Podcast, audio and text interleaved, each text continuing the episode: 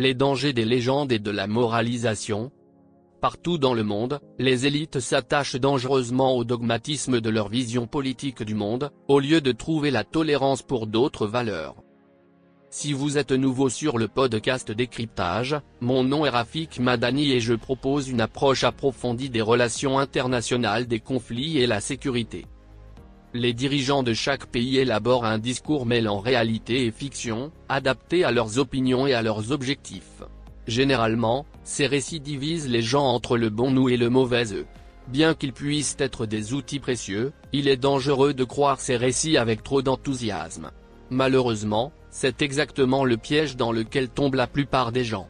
La Russie et la Chine utilisent actuellement des ressources considérables pour faire avancer leur propre vision du monde. L'Occident, principalement les États-Unis et l'Europe, a ses propres versions, tout comme d'autres pays, notamment ceux du Sud. À Moscou, le récit prédominant se délecte de la prétendue grandeur passée de la Russie, mais revendique également le statut de victime aux mains des Occidentaux fourbes. Napoléon et Hitler sont des exemples de dirigeants qui ont finalement été vaincus par la Russie, mais pas seuls. L'histoire fait revivre les vieilles revendications russes sous une nouvelle forme. Les ambitions panslaves de la Russie au XIXe et au début du XXe siècle ont été l'un des principaux déclencheurs de la Première Guerre mondiale. De même, l'Église orthodoxe russe considère Moscou comme la troisième Rome. Tout cela oblige la Russie à empêcher toute autre puissance de s'approcher trop près de ses frontières et l'a entraîné dans une guerre désastreuse et autodestructrice en Ukraine.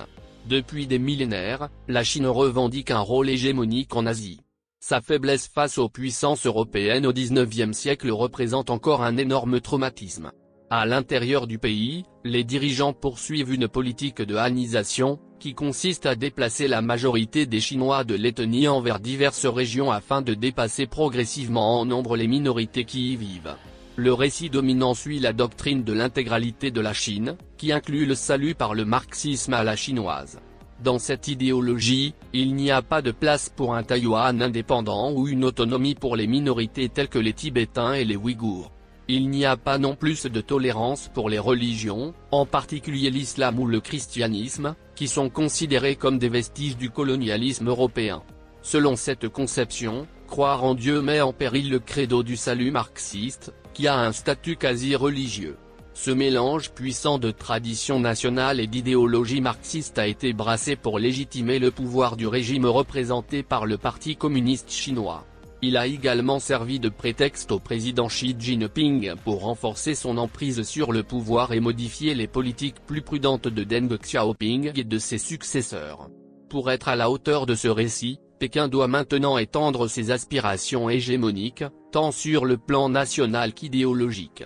Les sociétés libres sont une abomination, faisant de la civilisation occidentale, en particulier des États-Unis, l'ennemi.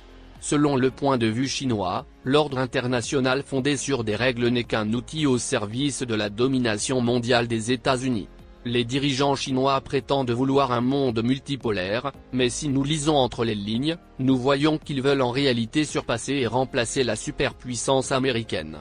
Le discours du président Xi lors du 20e congrès national du PCC en octobre était une sorte de déclaration de guerre contre les sociétés occidentales libres pour l'Occident, le récit est moins cohérent, mais les élites continuent de promouvoir une vaste histoire de conflit entre autoritarisme et démocratie. Comme toutes les histoires efficaces, il y a une part de vérité, mais la réalité n'est pas aussi simple qu'on voudrait nous le faire croire. Les pays occidentaux ne sont pas à l'abri des illusions, en particulier celles fondées sur la supériorité morale. Elles nous font nous sentir bien. Nous sommes les héros, avec nos systèmes de démocratie libérale, qui luttent contre les méchants autoritaires. Ce récit nous offre une validation et un sentiment de sécurité.